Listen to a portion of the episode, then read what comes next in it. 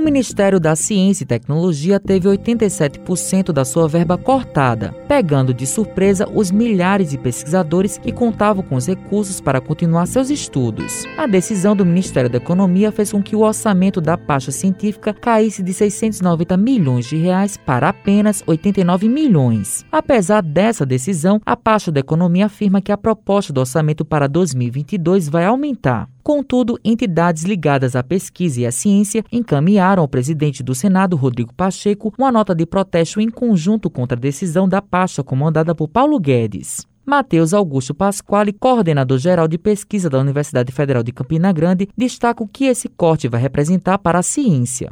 A redução no aporte de recursos para a pesquisa impacta de diferentes maneiras. Em termos de produção científica, nós temos aí um impacto seja na, na parte de infraestrutura ou seja na parte de aquisição de insumos, porque a maioria dos equipamentos que são utilizados nos laboratórios de pesquisa eh, são equipamentos que em grande parte são importados e a redução no aporte de recursos prejudica tanto a parte de aquisição desses equipamentos e modernização dos laboratórios, quanto a própria manutenção deles. Já na questão de insumos, uma boa parte dos insumos para laboratório, que dependendo da área de conhecimento, também são oriundos do exterior, e a dolarização desses uh, insumos, uma vez que eles são vinculados à variação do câmbio, também prejudica o desenvolvimento da pesquisa o pró-reitor de pós-graduação em pesquisa da Universidade Estadual da Paraíba, Francisco Jaime, pontua a relevância de investimentos na ciência para o progresso de uma nação. A primeira coisa que as pessoas precisam entender é que não existe uma sociedade sem ciência e sem tecnologia. É impossível viver sem a ciência no mundo de hoje. E além dessa intrínseca dependência da ciência, é importante que as pessoas entendam que a ciência é a mola que faz rodar a economia e a qualidade de vida das pessoas. A aplicação de recursos em ciência e tecnologia não pode ser vista como um gasto para os governos, mas sim como um investimento. A ciência foi e vai sempre continuar sendo imprescindível para a sociedade. As pessoas precisam entender também que isso é um processo longo e contínuo. Muitas vezes o que está sendo estudado, pesquisado hoje, só tem reflexo daqui a 10, 20 anos. Foi e assim sempre será em todos os lugares. Francisco Dantas Neto, pró-reitor de Pesquisa, Inovação e Pós-Graduação do Instituto Federal da Paraíba, fala quais são os impactos com esse corte.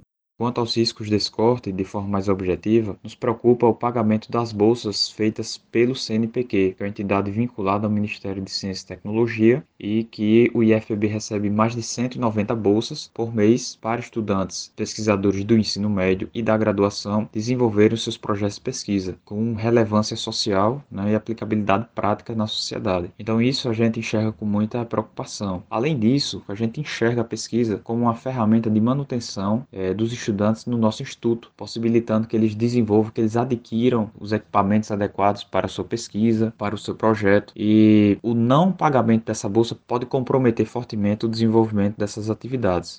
O governo do estado da Paraíba vem fazendo contraponto ao cenário nacional, investido em pesquisas e estudos, como esclarece Roberto Germano, presidente da Fundação de Apoio à Pesquisa do estado da Paraíba.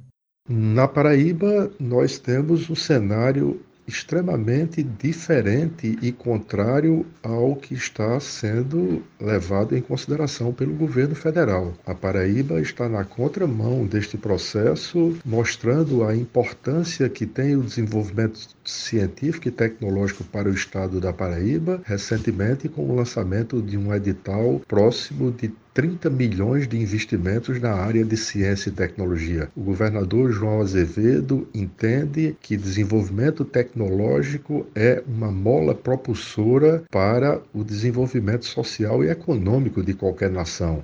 Anderson Felipe Diniz, doutorando em farmacologia do Programa de Produtos Naturais e Sintéticos Bioativos da Universidade Federal da Paraíba, relata quais são os riscos com esse corte do governo federal.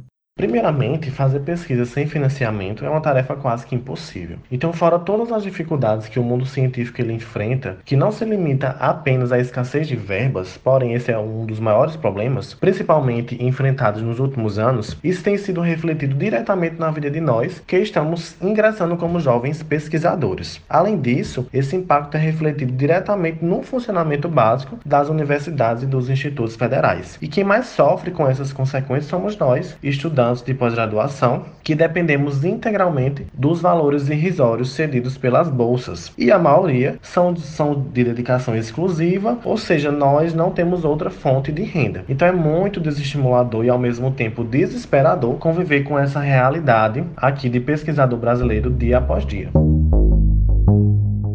Já em relação à Universidade Federal da Paraíba, de acordo com o pró-reitor de pesquisa da UFPB, Valmir Braga, a instituição irá aguardar uma decisão final do Congresso Nacional e do governo federal para a UFPB ter um posicionamento oficial. Com os trabalhos técnicos de Thalita França, produção de Lucas Duarte, gerente de jornalismo Marcos Tomás, Matheus Silomar para a Rádio Tabajaro, emissora da EPC, Empresa Paraibana de Comunicação.